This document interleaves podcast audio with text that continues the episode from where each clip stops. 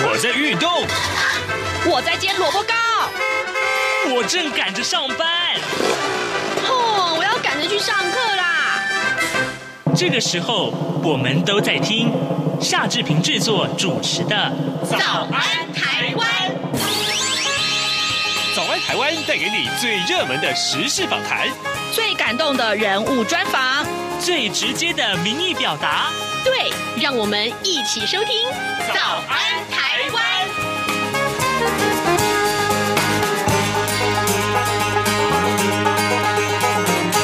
早安，台湾！我是夏志平。今天是二零二一年的二月三号，星期三。今天呢，早安书店这个单元里面，我们要进行脸书直播。待会儿呢，呃，我们要邀请啊资深媒体人郭鸿章来到节目中啊，他目前已经在录音室里面了。我们要访问郭鸿章，呃，请鸿章除了介绍这一期的多维月刊杂志之外啊，另外更重要的是呢，我们要谈一谈重要的时事啊，重要的时事。呃，各位，也许呃，关注每一次跟红章的专访的听众朋友也清楚，就是呃，我们会特别针对两岸三地的重要的政经新闻来多聊一聊。当然了，呃，因为呃，这个美国的新总统拜登上任之后呢，其实在美中关系上面有一些新的冲击，所以呢，待会儿也会就这个部分来请教红章。而呃，看到台湾内部的这个相关的政经新闻，哎，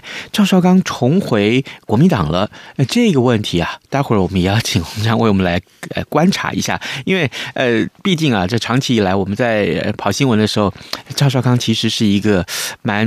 蛮有这个话题性的人物啊、好，待会儿呢，呃，就跟洪章一块儿来进行这个访谈。呃，在访谈之前呢，志平有一点点时间跟大家说一说各平面媒体上面的头版头条讯息。我们看到《自由时报》和《中国时报》上面所提到都跟疫苗有关啊。呃，《自由时报》的一这个头条的这个呃标题是“中国五肺假疫苗竟是生理食盐水”啊，呃，贴上防卫标条码，饥渴乱真。江苏跟北京多地都破获了。内文是这样提到的：呃，新冠肺炎，也就是武汉肺炎的疫情，造成了各国严重人员伤亡跟经济损失。但是呢，病毒起源地的中国却充斥着黑心假疫苗。中国公安破获了一起大批伪造疫苗案，逮捕呃犯犯罪的嫌疑人啊，大概有八十多个人。那么查扣用生理食盐水冒充的假疫苗有三千多剂，哇，这真是匪夷所思啊！如果说注射到人体之内的这个呃液体啊，并不是呃疫苗，而是只是生理食盐水，可想而知，啊，这个有多大的影响呢？另外，在这《中国时报》上面提到的是啊，正常需要取得药证，那么呃呃，授权代理呃来引进，呃，直接买卖恐怕是黑市疫苗，这是说柯批啊、这个呃台北市长呃柯文哲他自曝被兜售十万剂疫苗，呃，新冠肺炎的疫情啊，全球延烧，各国争相抢新冠疫苗。呃，在台湾啊、只能望疫苗兴叹之际呢，台北市长柯文哲却在电台预录节目惊爆啊，国际市场有人向他兜售十万剂的疫苗。由于日前才传出，近日将有十万剂的辉瑞疫苗抵达台湾，那么卫福部的。部长陈时中他严正否认，此刻呢又爆出了十万剂疫苗要兜售给柯文哲，种种巧合是杞人疑窦。不过专家认为啊，柯文哲如果不是遇到金光党，就是很可能是遇到政治掮客，打算从疫苗黑市中呃来牟利。这是《中国时报》上面的头版头条讯息，而《联合报》呢上面提到，则是呃，布林肯就是美国的新任的国国务卿啊，他说，如果大陆对台湾采取行动，那么美国军事布局啊会阻。呃，阻挠着中国大陆侵台啊，这个话题，待会儿我们邀请洪章为我们来解说。呃，另外，《苹果日报》提到的是一则社会新闻啊，这个有些六个年轻人啊，这个飙车自撞啊，结果呢就惨死。好的，现在已经是早晨的七点零四分四十八秒了，我们先进一段广告，待会儿就开直播现场喽。新冠肺炎疫情来势汹汹，要怎么办？别担心，只要确实的勤洗手，就能有效防范哦。对对对，洗手口诀我都记住了，要内外夹攻大力丸。彻底清洁手掌、手背、指背、指缝，还有大拇指跟手腕。最重要的是，整个过程要搓洗四十到六十秒，才算是有效的洗手哦。 RTI 中央广播电台，跟你一起守护健康。早安，台湾，你正吃着什么样的早餐？吐司加火腿蛋，咬一口，然后收听中央广播电台。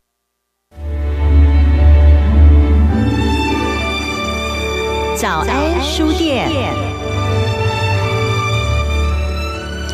这里是中央广播电台台湾之音，您所收听的节目是《早安台湾》，我是夏志平。哎，这个呃，我们的今天的受访者啊，资深的媒体人郭鸿章已经来到节目当中了。我们要请鸿章为我们来分析重要的新闻时事。鸿章，你早。这边早，各位听众朋友还有观众朋友，大家早。是是是，来这个呃。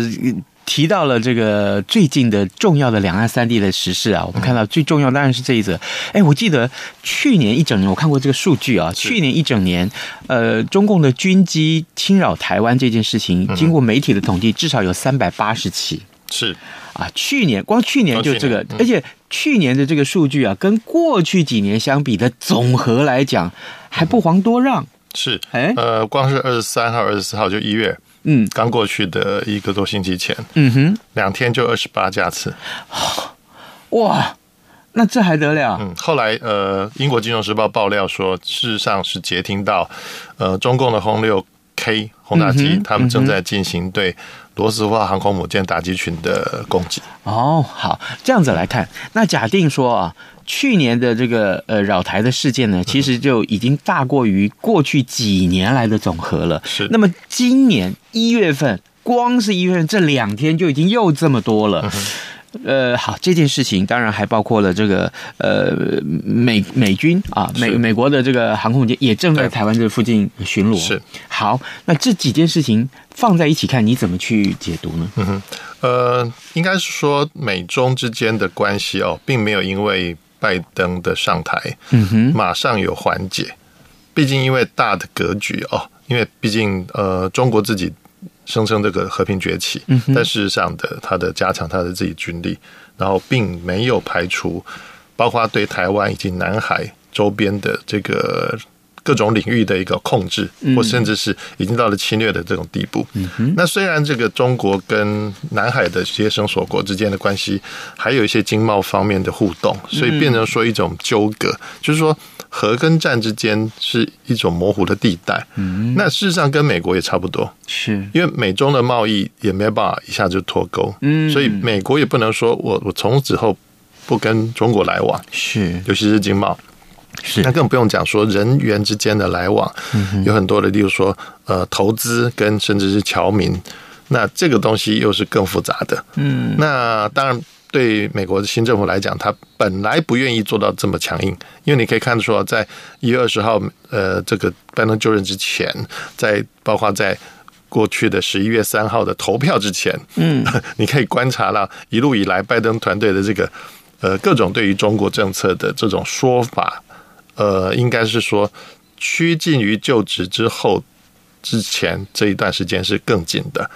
那在投票之前其实是比较松的，是，但是拜登当选了，是在拜登当选之后，呃，我记得呃，习近平啊，呃，中共领导人嗯对嗯他习近平在这个一个经济论坛上面，首次发表了就是拜登上任之后的一些谈话。嗯其实他话说的没有没有不说的很死 哦，啊，呃，一样具很具是有转圜的是余地。那么呃呃，也偏巧就是在呃，当然除了拜登之外，布林肯就是刚刚我们看到美国的国务卿，那他在这个国会作证的时候，他也提到了很多台湾、美国、中国这三方的情势，特别是今天的联合报头版头又告诉大家，布林肯他已经宣誓了，他这是他说，呃，如果大陆对台湾采取行动的话，那美国军事布局阻路啊，阻止大陆侵台，这算是一个宣誓吧？呃，我觉得这个跟呃，因为美国过啊去的一个基石有关哦，就是对台跟对中的这方的政策，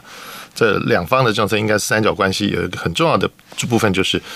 虽然美国当年一九七九年跟中共建交，变成呃承认中华人民共和国是代表中国的政权，是但它对于两岸，尤其是中华民国的存在，例如说它不能再叫中华民国，但是它认知中国对台湾的态度，嗯哼，嗯但不代表同意。是所以也就是这形成了美国国会形成的呃台湾关系法。嗯，那所以布林肯讲的话其实是基于台湾关系法以及前面所前面的政府们所做的六项保证，嗯哼，那包含了这个就是他刚刚讲的这个条件。是如果单方面用武力来解决两岸关系，其实就是违反了包括。台湾关系法以及对台六项保证，嗯也违反了美中的建交公报的精神。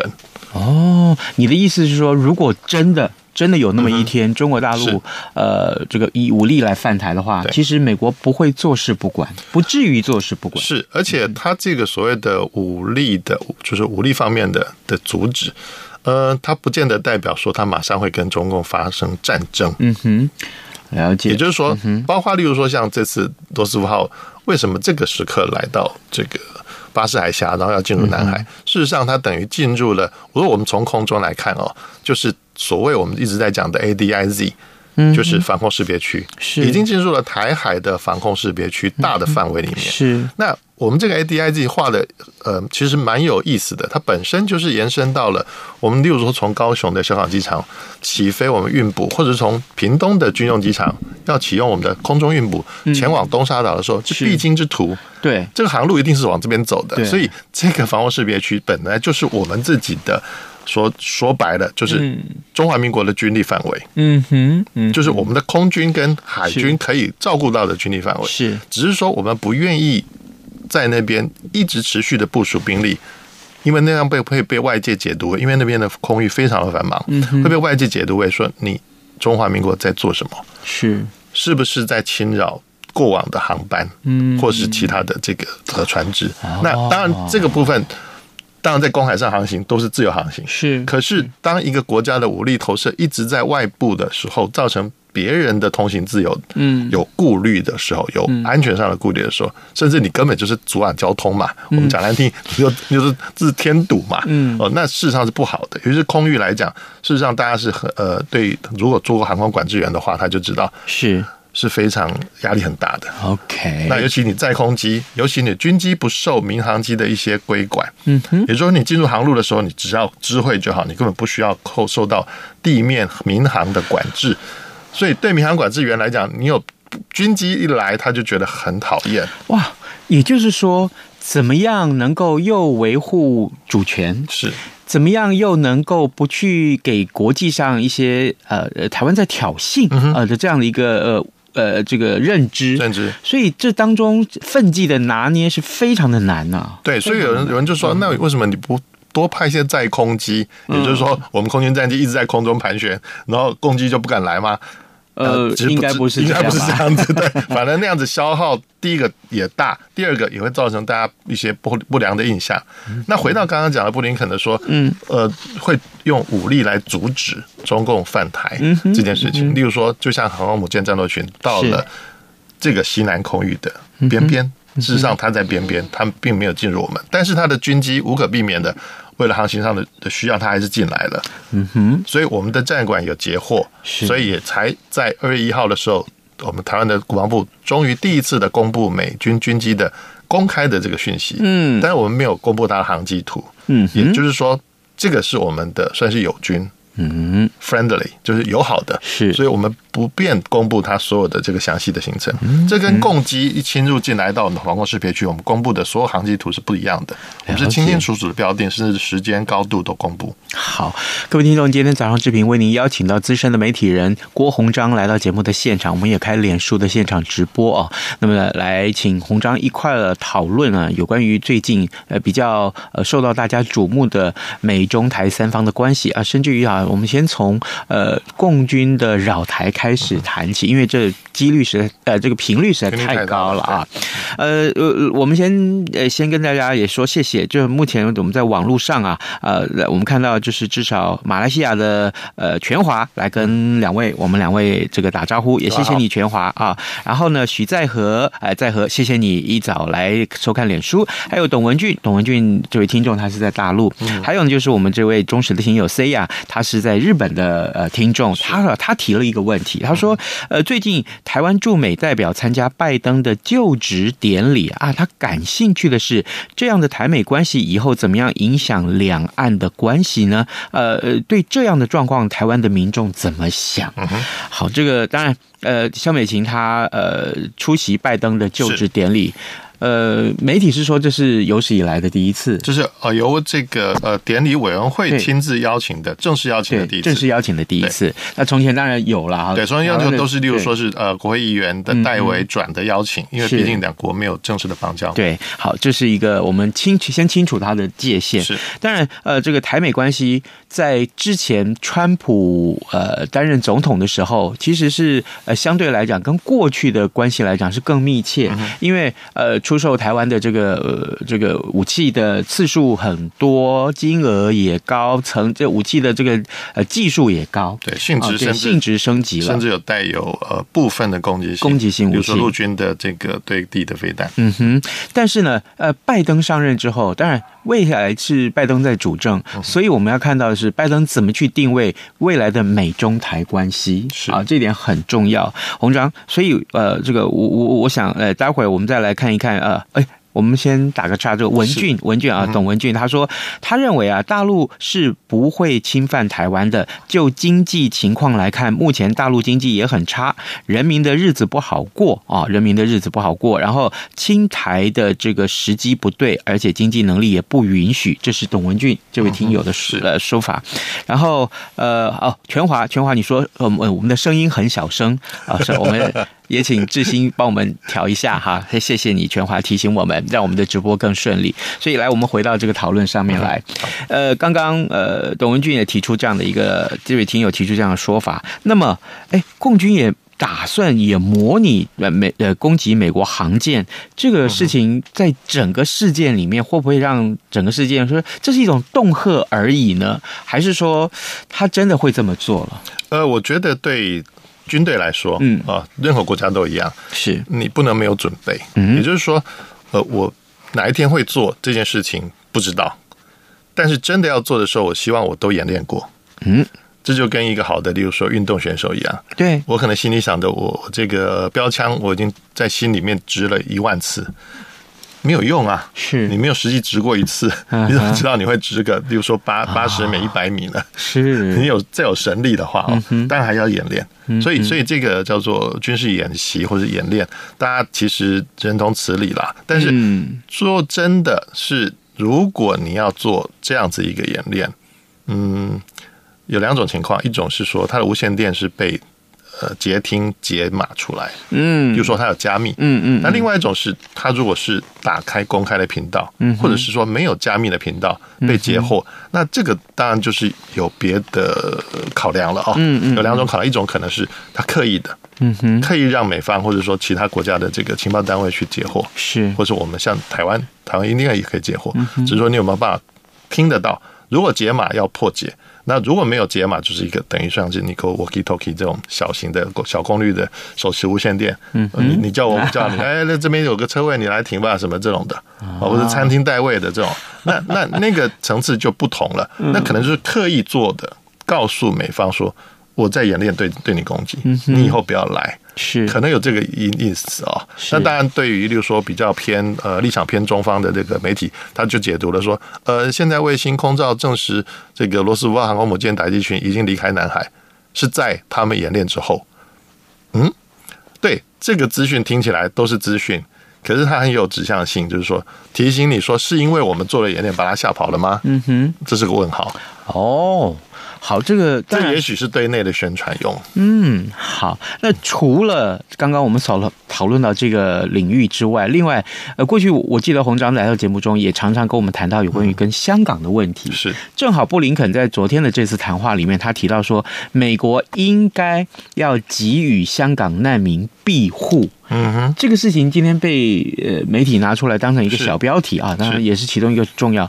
布林肯是美国的国务卿，他说这样的话有代表什么样的意义？这未来会成为美国呃开始真正去执行的一个一个措施吗？我觉得是，我觉得他已经在做准备。嗯嗯，通常以美国国务院这么，我们就说是保守的部门啊， 其实它真的还是蛮保守的，就是说，嗯因为它的呃所有的政策动辄影响到千万人嗯哼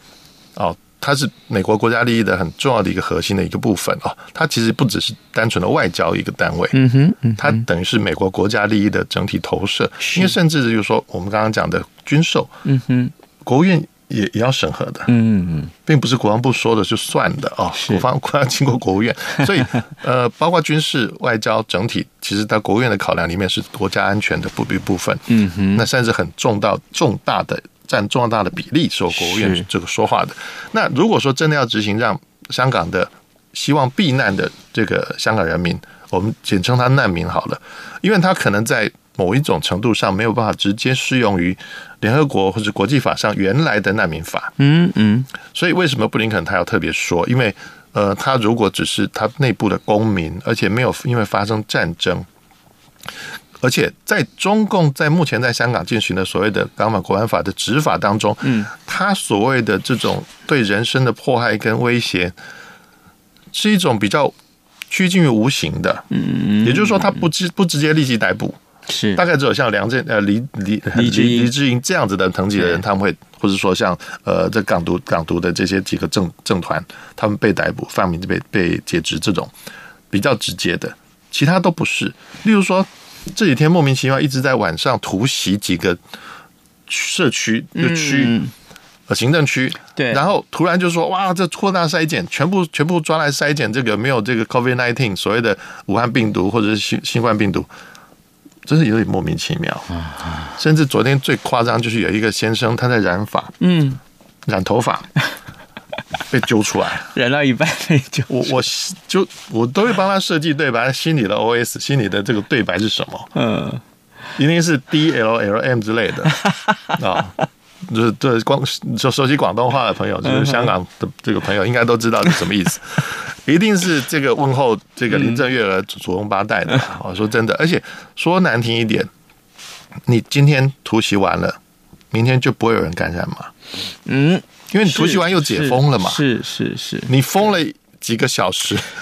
恐怕很蠢吗这个情况在香港会一直存在着吧？那啊嗯我在想的是，他其实就是在另类的执行港版国安法的这种搜捕、突袭、嗯检检查，是，看看你在干嘛。嗯哼，我觉得不不，绝对不是单纯在筛检，对，这个这个也趁机打一下广告。 是呃，中央广播电台我们有呃提出了呃推出了新闻嗯部推出了几个新的节目，这样看中国，这样看香港。那对于香港的情势，我们有更多的关怀啊，更多的关注。呃，各位听众，现在时间已经是早晨七点二十三分十秒了，我们今天还剩下一点点时间，红章，我们把这个新闻的焦点啊，我们关注了到台湾来。我们看到这个呃赵少康，这是前呃这个呃国民党员哦，他重回国民党了啊啊、这两年呃应该说这这么多年来，他一直呃是呃先从国民党跳出来到了新党，那新党现在当然就是一个讲是讲媒体人啦。那你怎么去看赵少康重回国民党这件事情？嗯。如果新党还是当年的新国民党连线，就是提倡改革的话，嗯哼，那今天不至于支持度这么低哦。他嗯他现在目前没有真正的立法院的这个席位，对，那地方公职非常少，是然后甚至他们的这个呃党的运作经费必须要由某一位特定的政治人物在大陆经商专售台湾的烟酒，这个庞大的利益，然后再捐赎回来。但、哦但是这这中间账目有很多不清，所以甚至内部有很多维持。哦，那我们也可以说，呃，赵少康先生他可能比较急迫的，为什么要去选？有人在说，他是为了替他手上的包括中广、当初的国民党党产嗯哼，持有跟经营这个，目前遭到不当党产委员会追讨的这件事情，嗯，希望能够赶紧获得一个政治上的地位，然后用政治上的力量去攻击、去抵抗。所以基本上选不选得上党主席，或者是二零二零、二零二四，我觉得这都讲得太早，哦，是这样，因为这件事情已经拖很久了。嗯追讨党产，那我们就说前总统马英九自己就宣示过，嗯他在当年总统任内就要说他要把所有的党产归零，但后来归零变成是化整为零，嗯哼嗯哼，也就散在各种跟国民党相关或是看起来不相关的人等手上。嗯哼，那哎，到了选举的时候，还是会有资金出现。嗯，当然，呃，赵少康重回国民党这件事情，在民进党里面，或是在其他的政治新闻的版面上面，我们看到很多人呃都有回应，反而在国民党里面，奇怪，我是是我看新闻看的太少吗？ 好像国民党里面的各个这个不同的族群发言的几率很小啊。我觉得国民党是一个，我觉得是惊吓，因为 呢，嗯、应该说江启臣，毕竟哦，他在我们国民党内归类，嗯是还是本土派。是，那你看林维洲这呃总招，他现在应该卸任了哦，嗯嗯，那嗯他的感觉就其实是很很不舒服的。是哦，唯一有唯一有发生就是他，他说他坚持按照按制度。对，那国民党发言人也说，按照制度，目前呃赵少康先生是不符资格的，因为因为至少要有中评委嗯跟中央委员的资格，他都没有。是，那才恢复党籍。那我觉得，如果只是说拿吴一农的案例去批、去去类比说，啊，我吴一农可以，我我也可以。那呃说难听，呃，赵少康先生昨天还在说，嗯。你呃，江启臣这样子坚持这个就是因人设事。嗯啊，那这这怎么会是因人设事呢？那因为你改修改规则才是因人设事吧？嗯，对那，我最不满的就是像赖世宝先生他讲的说，这这个制度这是人定的啊。那那我我真的觉得说，国民党一百多年的基业还是毁在你这句话，搞了半天一百多年，你还是在人治，还是在独裁，那就应验了赵少康先生快四十年前他他这个那场台北市长选举，你知道最后因为这样没选上，其实多他一句话吓走了多少中间选民吗？是因为他被民进党的候选人陈陈水扁的支持度升高，他吓到了他，结果突然猛地打出一个呃文宣绝招，叫做“通通抓起来嗯”，也就是说把这些他看不顺眼的嗯，反对派的、党外的，甚至民进党的势力都要抓起来。是当年那嗯这句话当的年确一不夕错之啊、间，所有白领这个、真的都短转向了，嗯哼投不下去了。是因为你貌似你说国民党的改革派，我强调的是民主，然后坚持的是要自由，嗯，呃，然后甚至尊重什么言言论啊，结果你突然伸手匆匆抓起来，那跟希特勒差不多吧？所以，所以变成他如果重回国民党，不管是呃，他要竞选党主席也嗯好，或者说甚至于先前传说他只是要选个秘书长来主导这个党内的事务好了。我觉得，得都可以，但是先回到你自己的论述，嗯，没有进步。有人把他前两天、这两天讲的所有话对照三四十年前，嗯啊几乎一模一样。例如说带着带呃在辩辩论的时候带着大家喊：“你知不知中华民国？你爱不爱中华民国？”喊三次“中华民国 万岁”，这就跟带着韩国瑜一样的。然后他所有论述都一样，哎，你提到韩国瑜，韩国瑜在赵少康重回国民党这件事情里面扮演一个很关键性的角色哦、是。然后他认为说他强烈的推进，但但是熟悉韩国瑜的朋友也有提供啦，说嗯韩国瑜在每个饭局桌上每一个人，他都有各种劝进。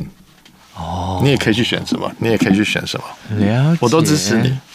好，各位各位听众，今天早上之平啊，呃，为您来开脸书直播《早安台湾》节目开脸书直播，我们邀请到资深媒体人郭鸿章来到节目中，为大家分析时事政情。我们除了关注美中台三方关系之外，啊、因为我们是从这个共军呃军机扰台开始谈起，那呃比较重要的是呢，我们后来也谈了有关于呃赵少康重回国民党这件事情，这大家的讨论很多啊、大家讨论很多。坦白讲了，呃，呃，国民党要应该啊，至少他现在是要是在野党没有错对，那他也要扮演一个正当的、呃健康的在野党，这是我们大家对民主政治的期待。是要责无重，旁贷尤其是重视制度，对不要对走回人治。真的是要这样，真的，我们对国民党都有很深的期待啊。那么呃又就把这些相关的讨论啊，我们当然也希望大家，如果可以的话，你在这个“早安台湾”的脸书底下，呃，粉丝团里面留言啊，我们可以的话，我们请红章一块来回答我们。今天的直播呢，也时间也到了，呃，也谢谢红章来到节目中跟大家一块来聊时事啊。我是夏志平，也谢谢各位的收听，咱们就明天再见喽，拜拜，拜拜。拜。